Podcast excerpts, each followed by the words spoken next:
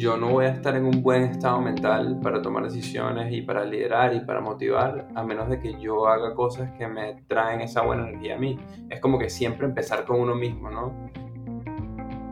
Cuando uno piensa en growth, entonces tú tienes que empezar por el caso de uso y ese hábito. Cómo generar el hábito, idealmente enfocarte en, el hábito, en, ese caso de uso que tiene un hábito muy bajito. Y después lo que tienes que pensar es cómo uno hace para incrementar la retención retención es lo más importante. Va de la mano. Primero es cómo consigo el product market fit y después cómo, una vez ya entiendo cuál es mi apuesta y la voy a lanzar, desde ese momento, qué es lo que tengo que hacer yo para que esa vaina sea un producto viral. Esto ya es el futuro de, la, de las finanzas. O sea, esto, esto, lo que la Internet fue para la información, es cripto para las finanzas. Tonight, we've got rather different program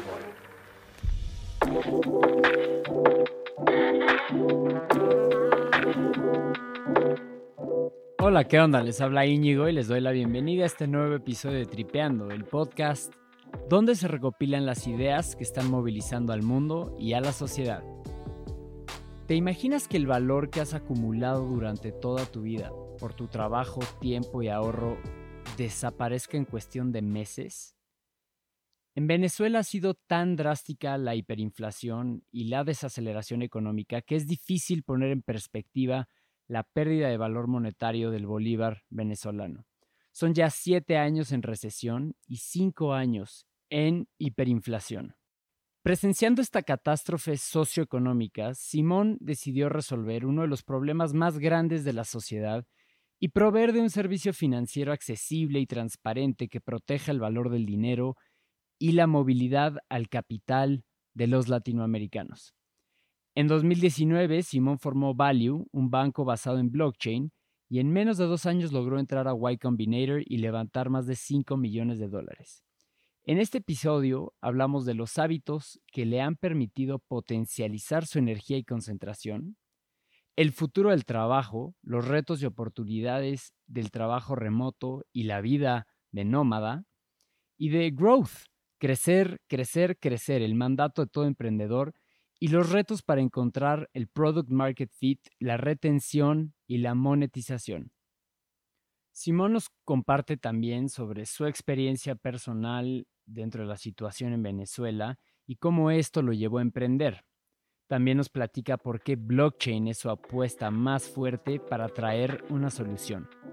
Te dejo con Simón Chamorro y muchas gracias por escuchar.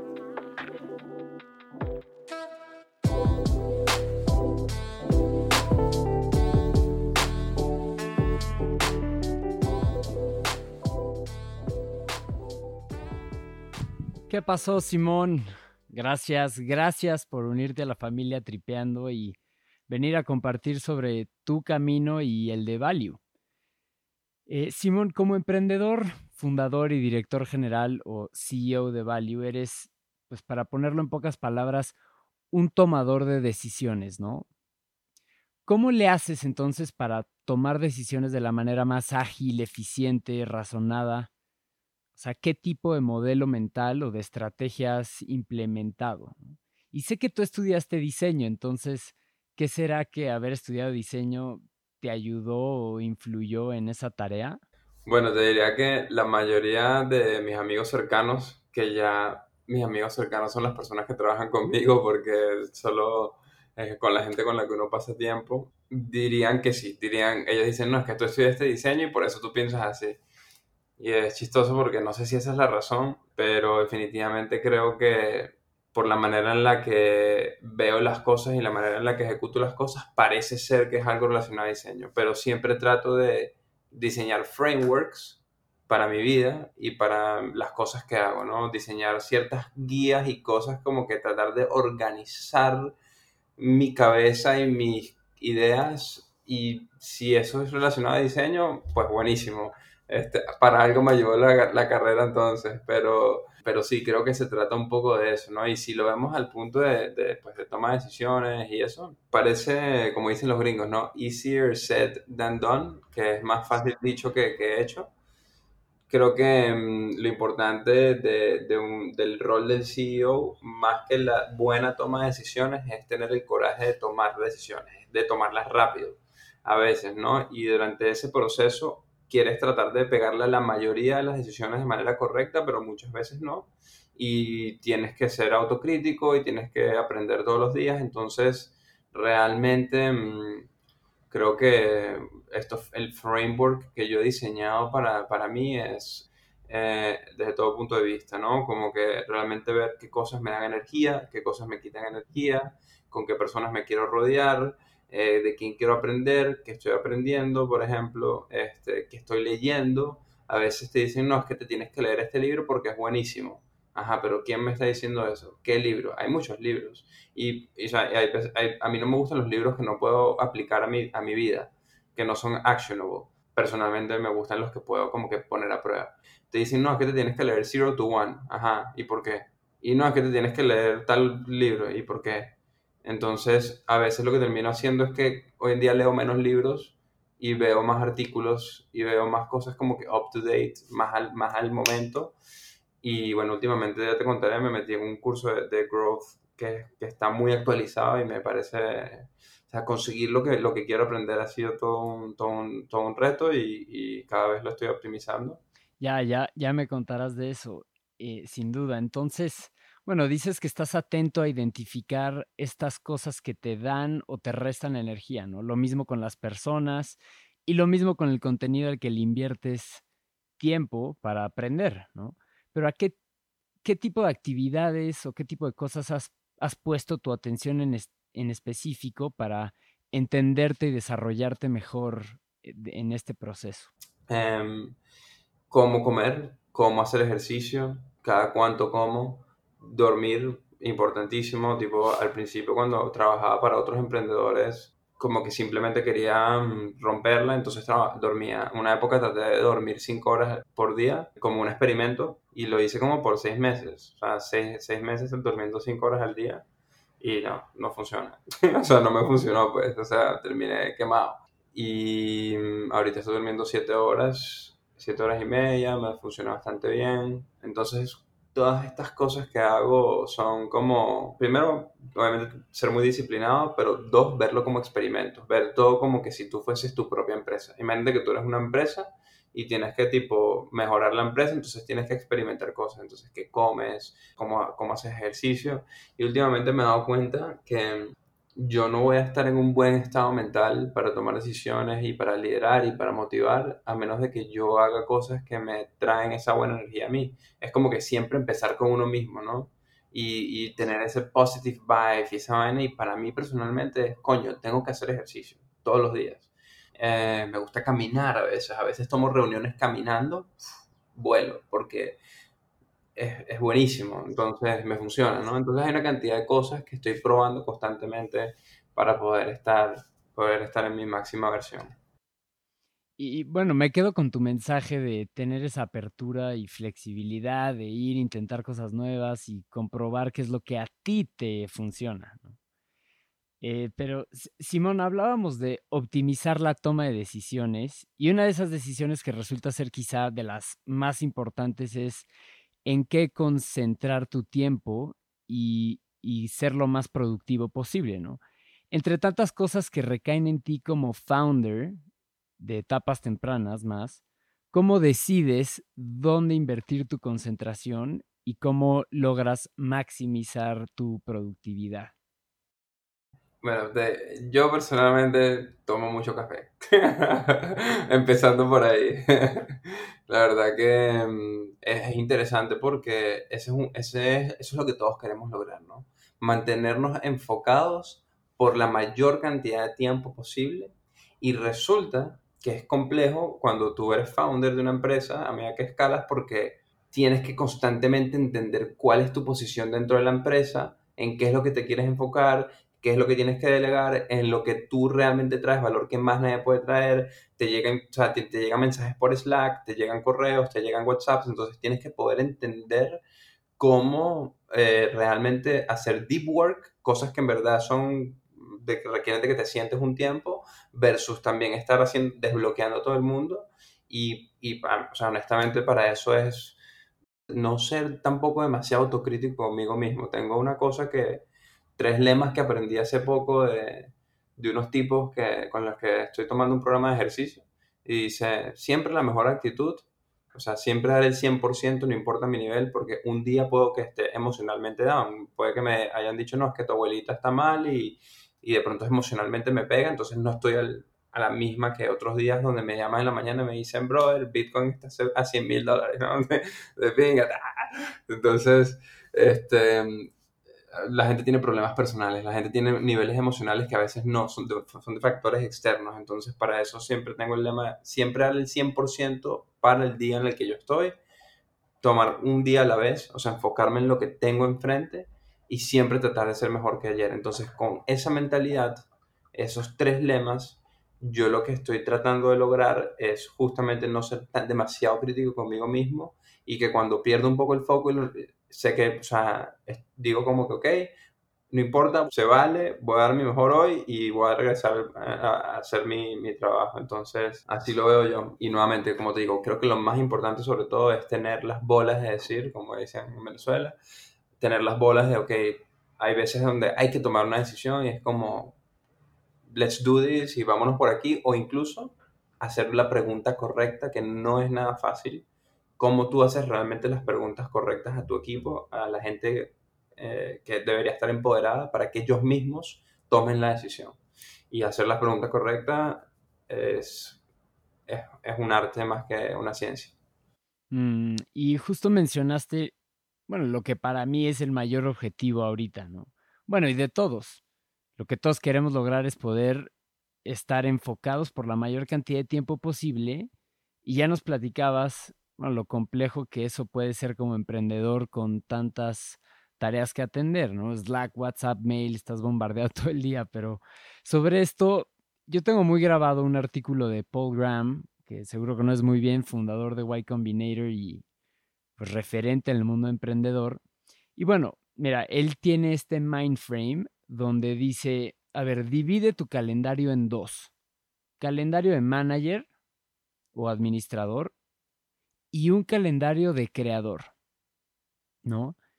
Y el calendario de administrador es un calendario tradicional donde, digamos, tu día está dividido por intervalos de una hora, donde tienes reuniones, llamadas, atendiendo aquí, por allá, un poco de todo. Pero, dice Paul Graham, que es necesario complementar esta dinámica con un calendario de creador. Y este calendario es cuando dejas largos periodos ininterrumpidos de tu día reservados, donde solo te concentras en una cosa, en crear, en solucionar, en imaginar, en entrar a este estado de deep flow, ¿no? Y creo que tiene todo el sentido del mundo, porque seguro te ha pasado que que ah, si, si tú sabes que la tarde va a estar dividida por alguna y que otra reunión, como que te sientes menos motivado para empezar algo ambicioso, ¿no? Te destruye un poco tu espíritu, decir, ay, ¿qué voy a lograr en una hora, en media hora? Entonces, pues es muy importante y a mí me quedó muy claro que puedas identificar tus tareas dentro de estos dos calendarios y darte esos espacios para enfocarte en cosas más grandes. Y al fin y al cabo, cómo pasamos nuestros días suma cómo acabamos pasando la vida entera, ¿no? Eh, no, no, leí ese artículo específicamente, lo cual este, eh, me dirán algunos compañeros de YC que como no me lo he leído, pero, este, pero tiene sentido, ¿no? Sí, definitivamente eh, yo, mm, una de las cosas que si le preguntas a todos mis amigos como que que es una de las características mías. Estoy seguro que muchos dirían tipo la organización. Hay una cosa que se llama el Sunday Night Framework, eh, donde todos los domingos, nada, yo veo qué es lo que tengo que hacer en la semana, cuál es el uno o dos objetivos que tengo que lograr en la semana high level y cuáles son las tareas que voy a cumplir y, y organizo mi calendario por espacios de deep work específicamente para esas tareas con el nombre de la tarea para que no llegar ya, o sea, yo no tengo que pensar yo generalmente en la semana no tengo que tanto pensar qué voy a hacer después, no, eso, eso está organizado eh, porque ya yo lo planifiqué. Y entonces mi calendario se ve de una manera que lo tengo también por colores, entonces tengo por color verde las cosas que le, le, le llamamos los big rocks, las rocas grandes, ¿no? Em, que si, si lo, hay un concepto que se llama el, jar, ¿no? El, rock jar, no sé si lo has visto, que tienes la arena, los pebbles, las, las roquitas pequeñas y las rocas grandes. Pero si, si pones la arena primero, después los pebbles, las rocas grandes no caben. La teoría es que si pones las rocas grandes primero, después los pebbles y después la arena, cabe. Entonces, desde ese punto de vista, para mí lo más importante lo tengo en verde, es mis big rocks. Em, lo, lo, segundo más importante en amarillo, eh, los pebbles, y después la, la, la, arena lo tengo de otro color y las reuniones con otras personas de azul. Entonces, va, se ve en como diferentes, algunas líneas más finitas que son reuniones, cosas más pequeñas, y los big rocks generalmente son, me bloqueo dos, tres, cuatro horas a veces para hacer ese trabajo. No, me, me encantó esa analogía. Y a ver, Simón, ya cambiando de tema, mencionaste ahorita que andas en modo nómada. ¿Nos podrías platicar de qué se trata eso? Sí, este, muy brevemente significa que, bueno, la pandemia eh, como todos, creo que la mayoría de las empresas nos vimos forzadas a, hacer remote, eh, o por lo menos a trabajar desde la casa, más que nada. Nosotros cerramos la oficina y dijimos, ¿sabes qué? Vamos a hacer esto tipo all-in. Nos pusimos, me puse a leer sobre todo de GitHub, eh, GitLab, perdón, GitLab es una de las empresas que lleva haciendo esto desde mucho antes de la pandemia. Tienen muchísima documentación si quieren buscar. Y Dropbox también tenía bastantes buenas cositas porque ellos ya eran medio así y nos dimos cuenta de que, la, de que Remote tiene retos, pero tiene muchos más beneficios que, que, físico. Y dijimos, vamos a agarrar esto full y, no solo, y entonces dijimos, vamos a contratar gente en otras partes del mundo. En ese momento solo teníamos gente en Colombia. Empezamos a desde ese momento en adelante empezamos a contratar en Argentina, en Brasil, en Estados Unidos, en Suiza, en Alemania y nos fuimos a, a lo más loco hasta Singapur y tenemos gente en Singapur y en Corea del Sur. tenemos gente que es de, de Sudáfrica, pero vive en Nueva York. Y es buenísimo porque, como te digo, son retos interesantes por el tema de los time zones, cómo funciona eso, pero son cosas que estamos solucionando. Y, y después de, de, todo esto, sí creo que somos un mucho mejor equipo. Tenemos unos temas que solucionar relacionados a cultura, relacionados a cómo podemos hacer que la gente conecte más mientras no tenemos este espacio físico y se conozcan mejor. Pero durante ese proceso, yo personalmente estaba en Bogotá cinco años y me parece una ciudad genial, un país hermoso, pero no es necesariamente lo que yo veía como el lugar ideal para mí. Y al final de año tuve la posibilidad de irme de viaje a un lugar cálido y estaba trabajando, me puse a trabajar, o sea, me fui un poco temprano y estuve trabajando para Año Nuevo, o sea, como unos días antes, y tuve un aha moment donde estaba trabajando literalmente en la laptop y vi a ligera así y tenía el mar ahí, ¿no? Este, y me di cuenta y dije, mierda, estoy siendo igual de productivo acá que en Bogotá. Rápidamente empecé a cruzar vainas y se me acaba el contrato de Bogotá pronto. Ya somos un remote company, estábamos utilizando un sistema de pagos que se llama Deal, que nos permite pagar a cualquier persona en el mundo y nos pagamos nosotros así, también en dólares, mucho mejor. Ya o sea, ya podía tener pago en dólares que me funciona en cualquier parte del mundo, no es un problema. Y dije, ¿será que ¿será que hago esto? Así, y fue como un momento de adrenalina, porque dije, mierda, o sea, tipo, voy a, hacer esta vaina. Y además, obviamente, siendo founder, el tiempo no es algo que uno tenga mucho. Entonces, cuando uno piensa en, voy a vivir nómada, ¿cómo hago para, o sea, para optimizar mi tiempo? Entonces, lo que me di cuenta es que yo no estoy queriendo ser nómada como backpacking, trabajando por ahí en un autobús mientras no. O lo que yo quiero es buscar mi balance justamente para estar en mi mayor performance y me di cuenta que yo necesito estar en, el mar y específicamente en lugares cerca donde pueda surfear, que es el deporte que me gusta. Entonces estoy buscando vivir en lugares de a tres meses, de a cuatro meses donde no me muevo. O sea, literalmente tengo mi iMac, estoy viajando con una computadora grande porque es que ese es mi espacio de trabajo.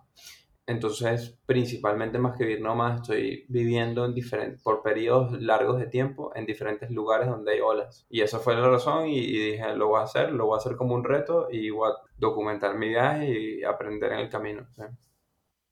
No, está buenísimo, está buenísimo. Qué increíble que estés haciendo ese experimento y apostando por, por ello, ¿no? Ya mencionaste también que obviamente esto conlleva retos muy importantes Mencionaste el tema de la cultura, el tema de las zonas horarias, etcétera.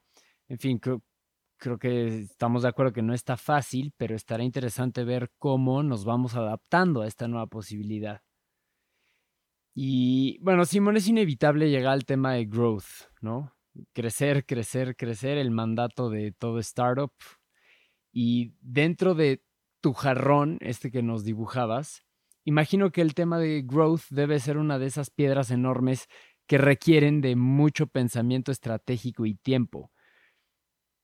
Platícanos un poco de esto, ¿cómo buscas crecer y qué teorías hay detrás de un sano crecimiento? Sí, em, mira, es interesante porque tú solamente puedes pensar en crecer, crecer, crecer, crecer, si también lo unes con, con Product Market Fit. Y para los que no saben qué es Product Market Fit, es simplemente que el producto que tú has construido realmente es, le soluciona un problema muy claro al mercado, a las personas en el mercado que estás atacando, y las personas tienen una facilidad de utilizar tu producto tan buena que generan un hábito, ¿verdad? Que generan un hábito porque dicen, este es el mejor producto. Es como cuando en Colombia empezó Rappi, es como, o sea, era buenísimo, o sea, porque nos solucionaba el problema que no teníamos que salir a buscar la comida mucho antes de la pandemia y a pesar de que el producto incluso tenía muchos problemas porque eran los primeros años y como todas las empresas siempre hay problemas técnicos, se caía la aplicación, no sé qué, em, pero el problema que nos solucionaba era tal, ¿verdad? Que, que, no importa, estábamos dispuestos a seguir utilizándola porque nos solucionaba ese problema. Eso es Product Market Fit. Entonces, lo, lo importante como que conseguir es este Product Market Fit y la mejor manera de hacer eso es buscando, eh, empezando por lo que le llaman el caso de uso y el caso de uso para el mercado específico. Entonces, un ejemplo de esto, hablando nuevamente de Rappi, Rappi tiene múltiples casos de uso. Hoy en día uno de ellos es, eh, ofrecen envíos de, de, supermercados a tu casa, ¿verdad? Aparte de que también hacen envíos de restaurantes, aparte de que también venden tickets de, de vuelos, y ellos con el tiempo han ido layering, o sea, han agregado múltiples, múltiples casos de uso. Pero ellos empezaron con un caso de uso, que era el de los restaurantes. ¿Por qué? Y aquí es donde se pone interesante. Porque comer es algo que uno hace todos los días. Entonces, naturalmente, algo que es diario tiene la posibilidad de generarse un hábito de, utilizo, de, utilizar el producto, pero en cambio, pedir un supermercado lo pide una vez a la semana. Entonces, si tenemos dos productos, ¿verdad? En ese momento en Colombia había una competencia que se llamaba Mercadoni y estaba otro que se llama Merkeo. Pero, pero ninguna de las dos es Rappi. o sea, ninguna de las dos es Rappi que está en toda Latinoamérica y, ni cerca. Entonces, ¿por qué? Porque es que Rappi y consiguió este product marketing que todo el mundo decía, es que tienes que usar esa vaina, porque es que pido mi restaurante, puedo pedir pizza, puedo pedir hamburguesas. En ese momento era la locura, una locura. Entonces, como tenía una frecuencia natural de uso y solucionaba un problema súper claro, que es que el problema es, coño, no, no quiero salir de mi casa para comer y la alternativa generalmente no es la competencia, es cómo yo soluciono el problema de que quiero comer en el restaurante. La única alternativa es salir. Entonces fue, fue bastante drástico y, y en growth, cuando uno piensa en growth, entonces tú tienes que empezar por el caso de uso y ese hábito. ¿Cómo generar el hábito? Idealmente enfocarte en, el hábito, en, ese caso de uso que tiene un hábito muy bajito, de muy corto tiempo. Y después lo que tienes que pensar es cómo uno hace para incrementar la retención. Retención es lo más importante porque tú puedes adquirir usuarios, por ejemplo, tú podrías eh, tener dos cadenas de cine, ¿verdad? Cine A y cine B y resulta que los dos ofrecen la misma película, pero hay un cine que tiene una cantidad de estrategias para que la gente vaya siempre, que están diseñadas para retener a usuarios y generar loops de adquisición, porque los dos van a gastar la misma cantidad de plata para traer usuarios en la puerta, pero ¿quién retiene más? Entonces, el, cuando tienes eh, eh, eh, identificado tu caso de uso, tu hábito, en lo que quieres lograr, empiezas a pensar justamente en cómo generar esa retención y cuál es esa métrica de retención. Y de ahí empiezan a salir una cantidad de estrategias sobre monetización. Es, el modelo de negocio que tengo bueno para el mercado que estoy utilizando, cuál es la fricción que tengo, en qué momento cobro, cuánto cobro, por qué cobro. Este, por ejemplo, en el caso del uso de los cines, em, los cines generalmente ganan plata en, la confitería, en, las chucherías, en la parte que venden afuera, porque le quieren reducir la fricción a que tú vayas al cine. Entonces te venden a casi que a costo la, la entrada y entonces ellos cuando ya te tienen adentro es que te cobran, ¿no? Este, y, y al fin y al cabo tienes que comer, o sea, entonces, ellos, ellos, identificaron the lowest friction, la, la de menor fricción, donde a pesar de que sé que me están cobrando muchísimo por una fucking Coca-Cola, este, la pago. entonces ese, la estrategia de monetización tiene mucho que ver con la adquisición, con la retención, y es todo un engranaje eh, muy interesante. Y y lo bonito de esto es que una vez ya tú tienes claro eh, cuál es tu estrategia de cómo quieres crecer, te, te, pones a identificar realmente cuál es tu estrategia de Product Market Fit. O sea, va de la mano. Primero es cómo consigo el Product Market Fit y después cómo, una vez ya entiendo cuál es mi apuesta y la voy a lanzar, desde ese momento, qué es lo que tengo que hacer yo para que esa vaina sea un producto viral. En el caso de B2C. B2C es virality. ¿Y, y en el caso de value? En el caso de value, el, el, problema es que es los, problemas, los productos financieros tienen un tema que es el trust, la confianza. Entonces la viralidad es clave porque entonces si yo lo uso, mi hermano lo usa, todos lo usamos, entonces es más fácil que el, tercer, el cuarto lo use. Mm, y bueno, a ver, antes de entrar ya de lleno a que nos platiques de Value y el modelo de negocio y tu misión y visión, a ver, quería preguntarte algo que te escuché decir en Fundadores Podcast con nuestro amigo Alex Galvez, que es sobre, a ver, decías que hay que evitar a toda costa el guion del emprendedor de fake it until you make it. y lo pregunto porque esto es algo que permea mucho en el ambiente emprendedor, yo creo. Al menos lo he visto de cerca y quería preguntarte entonces, bueno, primero, ¿qué significa? ¿Cuáles son los riesgos de esto? ¿Y por qué dices que es tan peligroso? La realidad es que como está escrito, está abierto para la interpretación y entonces la gente lo interpreta como que nada, mentir, o sea, en pocas palabras, mentir y ser un, y ser phony, ¿no? Y hasta el punto que puedes mentir con plata, temas relacionados a dinero.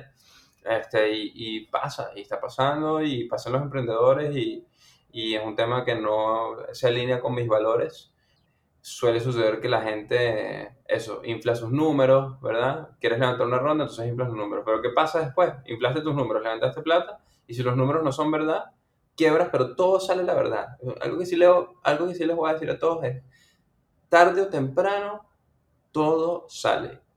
Y cualquier dinero que sea, cualquier métrica que estén escondiendo, eh, si quiebran cualquier vaina, se van a dar cuenta, entonces, al fin y al cabo solo los afecta a ustedes a largo plazo y solo va a ser un, peso más que van a tener en los hombros cada vez que estén faking it until you make it, que al fin y al cabo están mintiendo. Cada mentira, cada cosa se les va a agregar como un peso a los hombros que les va a quitar el sueño, no está siendo transparente. Y yo creo que una de las cosas que, con las que podría terminar este, este, este dicho es tipo, la manera de verlos uno, believe in yourself, y la, y la otra cosa es los inversionistas buenos de verdad, y puede que no me crean los que están escuchando ahorita, pero la mayoría prefieren que les digas, bueno, o sea, tipo, las vainas no están bien, o estos son los números, son bajitos, pero vamos a... Y hay mucha gente que, muchos inversionistas que sí prefieren este, invertir en emprendedores que de pronto no tienen el mismo growth, pero que tienen que son mucho más transparentes, tú les puedes mostrar los dashboards, la información, explicar por qué está pasando, cuáles son tus hipótesis de por qué eso está pasando, qué cosas quieres hacer para solucionarlo, que una persona que te dice, no, mira mi dashboard, mira mi time aquí, estamos creciendo muchísimo. Eh, y pasa en el mismo Y Combinator, o sea, que la gente dice, no, que rechísimo, que Y Combinator, vas, a vas a la, al demo day y lo único que ves son charts así. Se ven muy curviados para arriba y es falso, wow es falso, es falso. O sea, la mayoría de eso no es cierto. Este, Muchos seguramente sí, muchos no. Y, qué, qué, importante resulta comentar esto y tenerlo en mente, ¿no? Porque, a ver, las ganas de apantallar naturalmente son grandes, ¿no? Pero hay que tener mucho cuidado porque es algo que, que sucede, pasa frecuentemente. Y muchas veces es bajo el discurso de créetela, cree en ti mismo, fume, eres la gran vaina y, buenísimo. Pero hay que ser cuidadosos de, bueno, no cruzar esa delgada línea de llegar a mentir, ¿no? Pero bueno, ahora sí, el camino hacia lo que es hoy value, ¿cómo, ¿cómo se fue dando? ¿Cómo fue tu experiencia? ¿Cómo fue que te fuiste clavando en querer solucionar este problema tan tan grave como es la pérdida de valor en la moneda? Bueno, naturalmente por crecer en Venezuela, para no romantizarlo mucho, porque les digo, o sea, tipo, cualquier persona que nació en Venezuela vivió lo que yo viví y yo no soy nada, nada diferente a los demás, o sea, a, a, las cosas que hemos tenido que vivir, cosas que tuve que vivir yo por nacer en Venezuela. Bueno, resulta que en toda Latinoamérica tenemos pobreza, resulta, y en todo el mundo tenemos pobreza, ¿verdad? O sea, altísima diferencia social. Y específicamente lo que sucede en Latinoamérica es que somos países, en mi opinión, naciones jóvenes. Es como que si fuésemos, si lo viésemos desde un punto de vista cultural, ¿verdad? Como hemos evolucionado las culturas, nosotros somos los adolescentes. Somos como eso, queremos el carro para sacarlo y caernos a curda y amanecer borrachos. somos unos desastres. Eh, somos los adolescentes en temas de países, mientras que hay países que culturalmente quizás no son perfectos, pero están pensando en otras cosas. Entonces... Sí, por cómo hay países que ya están en la tercera edad, ¿no? Que ya ni quieren tener hijos, que ya son más aburridos, ya no salen, etcétera, ¿no? Exacto. Entonces, em, específicamente en Latinoamérica, pues, pues tenemos esta, este tema que, bueno, con todos los problemas del mundo global, que es la pobreza, la desigualdad, y, y, y por qué hice esto es como porque al fin y al cabo estamos solucionando un problema social y, es, y eso es algo que a mí me, este, me motiva. O sea, que a mí me, este, me parece eh, enriquecedor y me da propósito. O sea, me da propósito saber que lo que estoy haciendo posiblemente me puede dar éxito financiero a mí, pero que a la misma vez puede ayudar a millones de personas a, a, a tener mayor estabilidad y mayor prosperidad financiera. Este, realmente construir un producto que, que, sea tanto, tanto, que tenga beneficios monetarios, tanto beneficios sociales, y creo que eso, es lo que todos tenemos que estar hoy en día pensando, ¿no? Beneficios sociales, beneficios monetarios y beneficios ambientales. Este, o sea, ya nuestra generación no puede ser la misma generación de nuestros padres, que simplemente vivían una época de industrialización, donde no entendían nada sino hacer dinero, les decían, tienes que trabajar para tener una familia, para hacer, y tener hijos, y esto, ahorita no, ahorita tenemos que solucionar problemas muy hijos de putas que provienen justamente de toda esa industrialización que nos ha beneficiado a nuestras generaciones de manera infinita, pero que tenemos que utilizar esos beneficios para, para, solucionar los problemas. Entonces... Estoy totalmente de acuerdo con tu mensaje recalco muchísimo el hecho de que nuestra generación tiene la responsabilidad de tener una mentalidad diferente. Decir, claro, vamos a aprovechar los beneficios que heredamos, pero debemos de tomarlos para solucionar problemas y de pensar constantemente en responsabilidad social y ambiental. Y pues, Simón, si me permites, los problemas que mencionas los estás extrayendo, pobreza, desigualdad, etcétera, a toda Latinoamérica y el mundo, ¿no? Que claro, no podría ser más cierto y admiro que tengas esa visión global sin fronteras, pero aún así, pues preguntarte por el caso de Venezuela, ¿no? Te tocó vivirlo en su totalidad, me imagino, y bueno, que eso debió de tener un peso personal muy fuerte. ¿Cómo te impactó esa experiencia personal para la fundación de Value? Desde ese punto de vista, pues yo nací en Venezuela y Venezuela explotó. Y pasamos de ser el país más rico per cápita en algunos años de los 70, 80, etcétera, este, a ser uno de los países, a ser el país más pobre, ¿no? de, Sudamérica. Muy rápido, o sea, muy, muy rápido. Entonces yo crecí justo en la época de Chávez. yo, yo nací justo antes de Chávez y a los ocho años Chávez era presidente.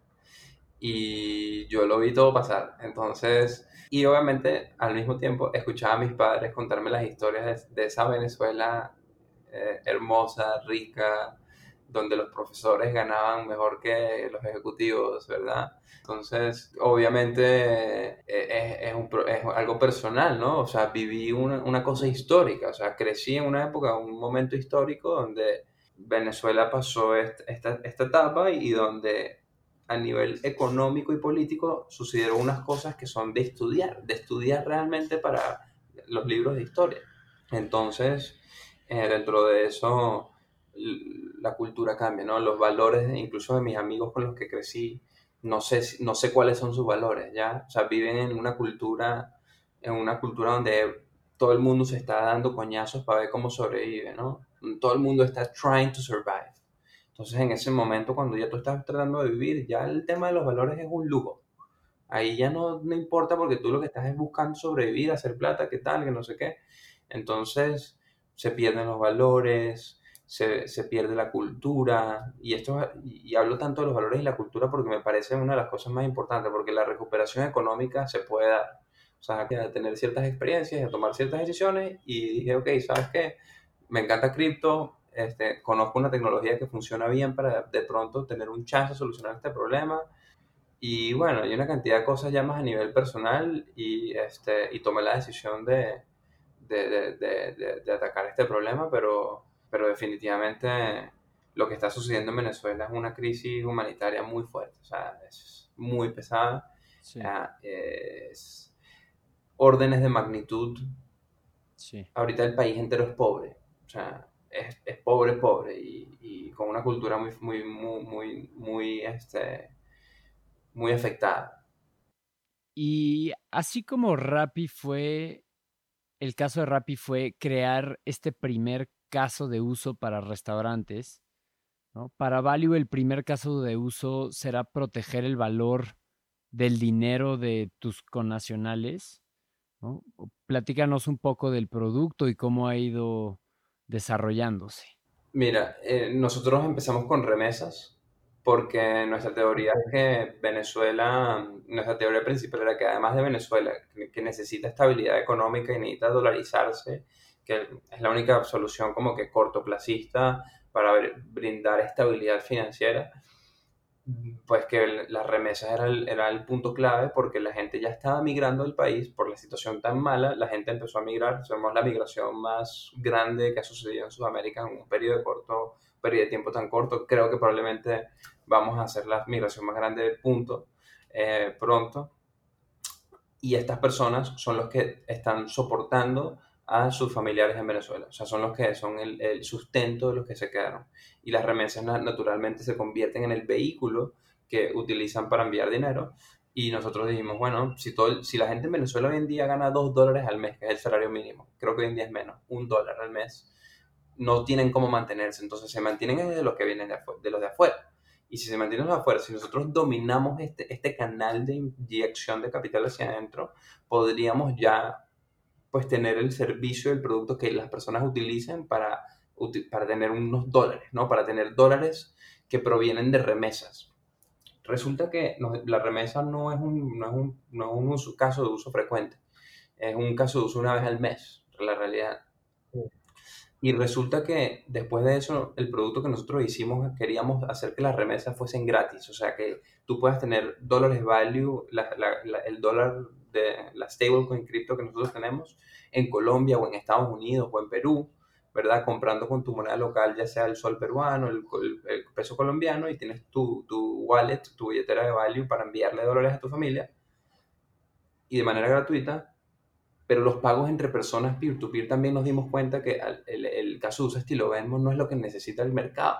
Y ahí entonces nos empezamos a dar cuenta que lo que la, la gente necesita en Venezuela, el mercado, es pagar por comida y por y por medicina, algo que ya sabíamos, pero desde un punto de vista, entonces ahorita lo que tenemos que hacer es crear como un marketplace entre personas y entre comercios, microemprendedores, porque todo el país de Venezuela ahorita tiene esta, este sistema de emprendimiento, microemprendimiento, porque como ya la gente no gana suficiente, entonces todo el mundo vende las arepas o vende la, eh, o los, los bowls o cualquier cosa y todo el mundo está emprendiendo.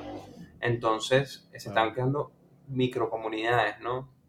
Em, y nos hemos dado cuenta que los pagos son es algo que pasa todos los días, ¿verdad? Entonces, cuando tú haces algo que pasa todos los días y tienes una, eh, ese potencial hábito, entonces enfocarnos ahí era mucho más estratégico. Entonces, ahorita estamos cambiando toda la empresa a ver cómo nos enfocamos en que los comercios y los, y los mm.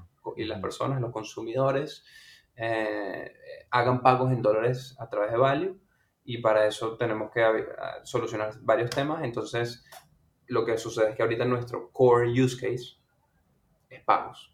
Y nuestro supplementary use case es remesa. Y alrededor de ese core use case podemos ir layering otros use cases. Y no solamente es pagos, sino que es pagos entre comercios y personas. O sea, no, no nos referimos a pagos entre amigos, que es el caso de de Venmo.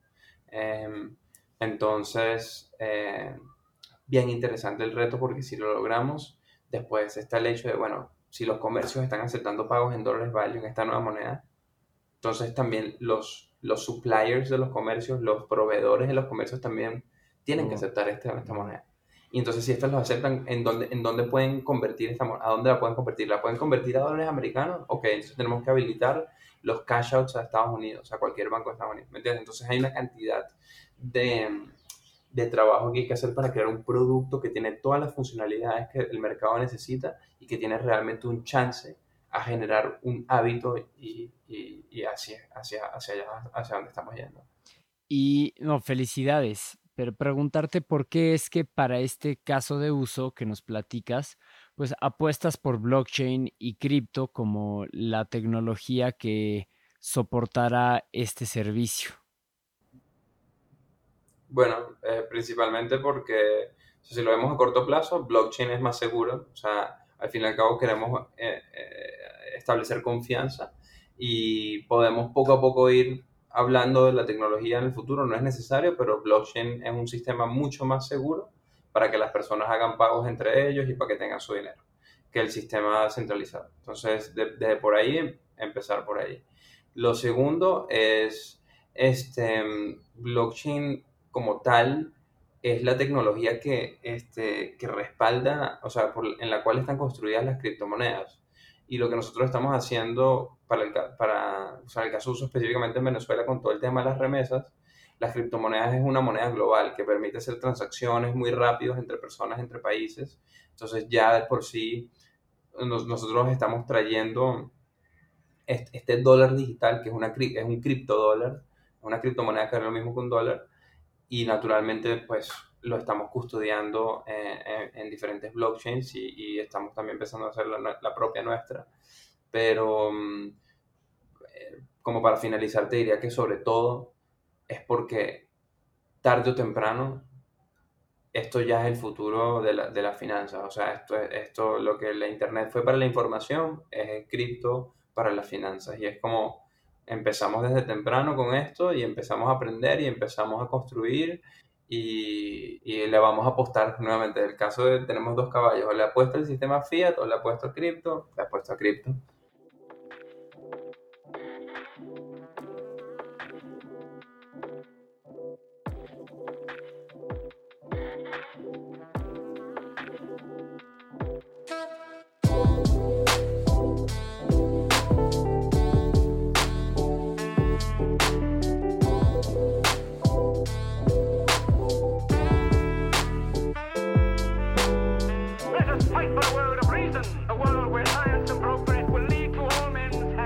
Crystallize imagination. I have my mind. The mind needs books like a sword needs a whetstone. Artificial intelligence could spell the end of the human race.